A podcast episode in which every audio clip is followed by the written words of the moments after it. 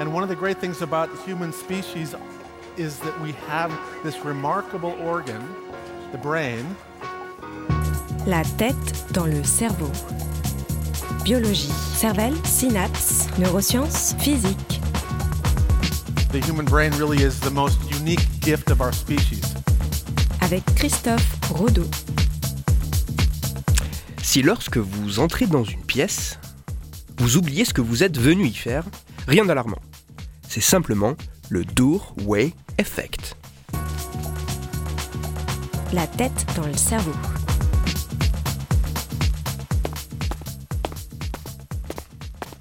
C'est une situation que nous avons sûrement tous déjà vécue et que nous vivrons encore.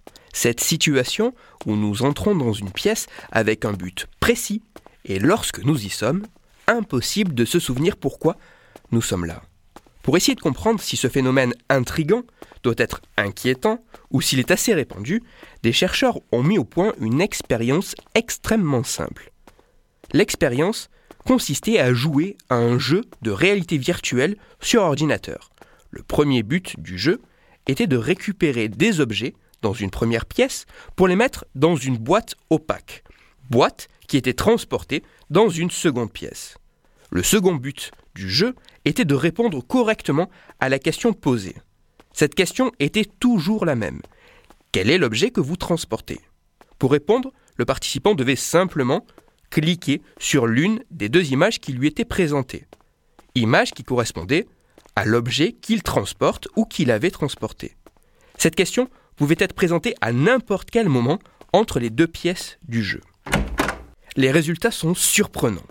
Lorsque la question est posée après que les participants aient passé la porte séparant les deux pièces, les réponses sont moins précises et plus lentes.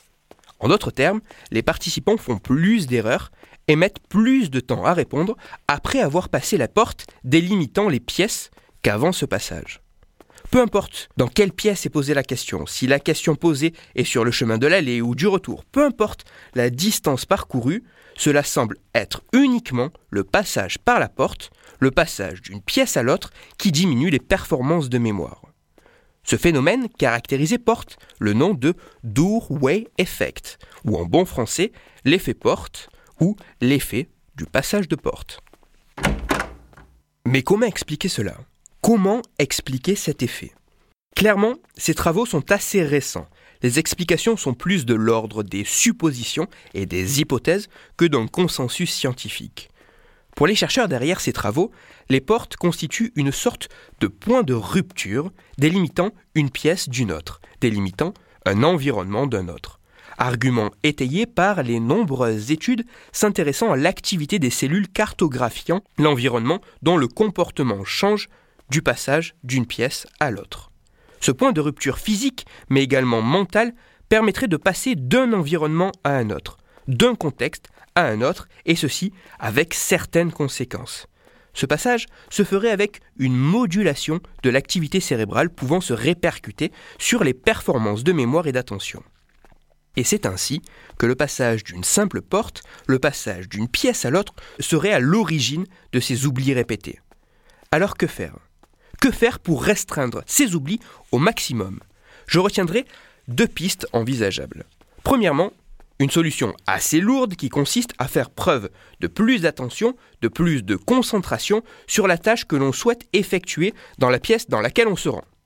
Deuxième solution, plus drastique, vivre dans une maison constituée d'une seule et grande pièce sans aucune séparation.